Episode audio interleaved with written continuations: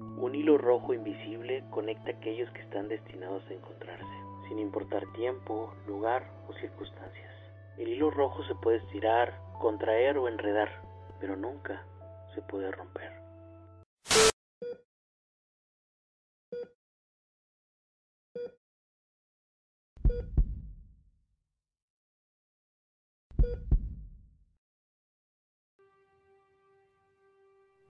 Hola, mi nombre es Ícaro Elric. Bienvenido a la sesión número 2 de las salas de Ícaro. El día de hoy tocaremos un tema muy especial para mí, el hilo rojo del destino. Las personas que me conocen saben que me encanta este tema y lo que a mí me sucedió. Más adelante te lo contaré. Por lo pronto profundicemos con este tema. Cuenta una leyenda oriental que las personas destinadas a conocerse están conectadas por un hilo rojo invisible. Este hilo nunca desaparece y permanece siempre atado a sus dedos, a pesar del tiempo y la distancia. No importa lo que tardes en conocer a esta persona, no importa el tiempo que pases sin verla, ni siquiera importa si vives en la otra punta del mundo. El hilo se estirará hasta el infinito, pero nunca se romperá. Su dueño es el destino. Este hilo invisible lleva contigo desde tu nacimiento y te acompañará mm, tensado en mayor o menor medida, a veces enredado a lo largo de toda tu vida. Dicen que el abuelo de la luna cada noche sale a conocer a los recién nacidos y a atarles un hilo rojo a su dedo, un hilo que decidirá su futuro y sus encuentros, un hilo que guiará a estas almas para que nunca se pierdan. Comencemos con la leyenda.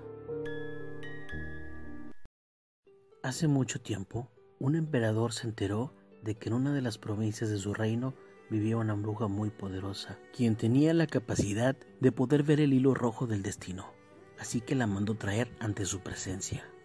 Cuando la bruja llegó, el emperador le ordenó que buscara el otro extremo del hilo que llevaba atado al meñique y lo llevara ante la que sería su esposa. La bruja accedió a esta petición y comenzó a seguir y a seguir el hilo. Esta búsqueda los llevó hasta un mercado en donde una pobre campesina con una bebé en los brazos ofrecía sus productos. Al llegar hasta donde estaba esta campesina, se detuvo frente a ella y la invitó a ponerse de pie. Hizo que el joven emperador se acercara y le dijo, aquí termina tu hilo. Pero al escuchar esto, el emperador enfureció, creyendo que era una burla de la bruja.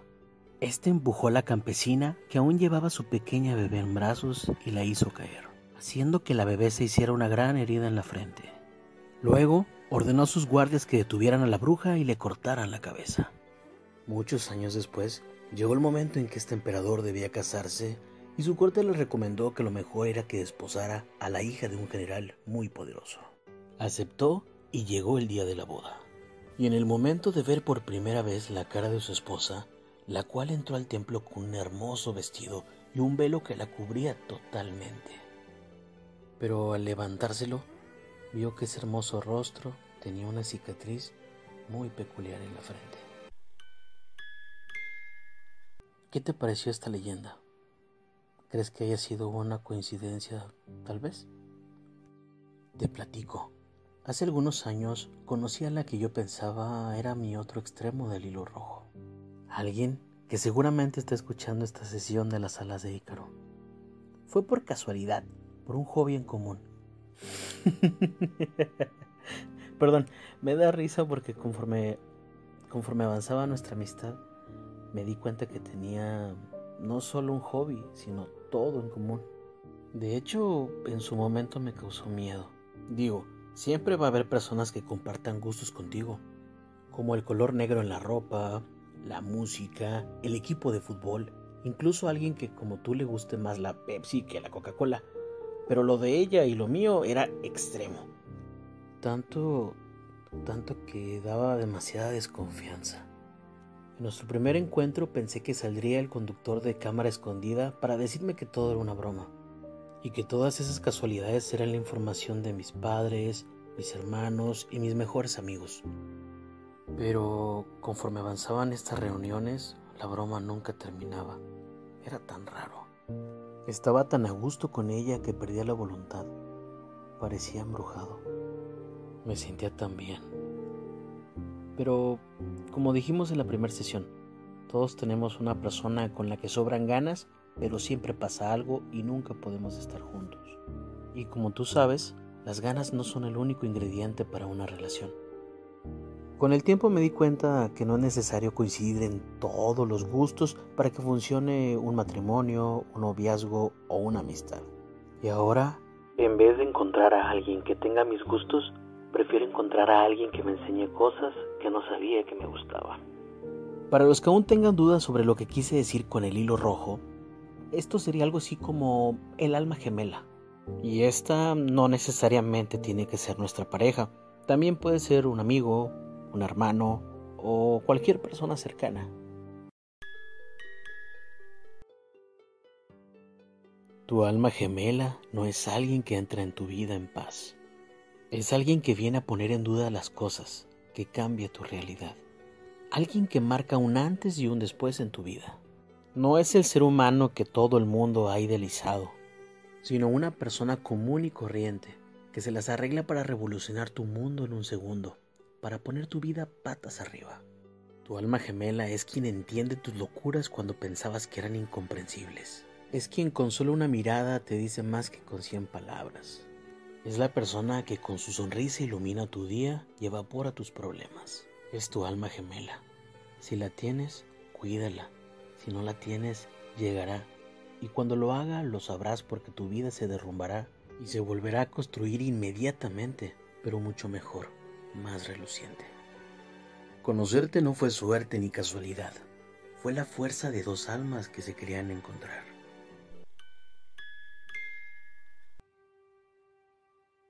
Algunos dicen que el alma gemela se le reconoce por el brillo en los ojos, otros que por la paz, y otros dicen que por la emoción que se siente al conocerla.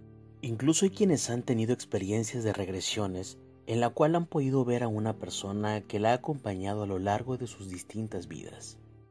Las almas gemelas en sus relaciones están libres de sentimientos como la angustia, los celos, la dependencia, la posesión y una larga lista de sentimientos que vienen en el paquete de muchas relaciones de pareja.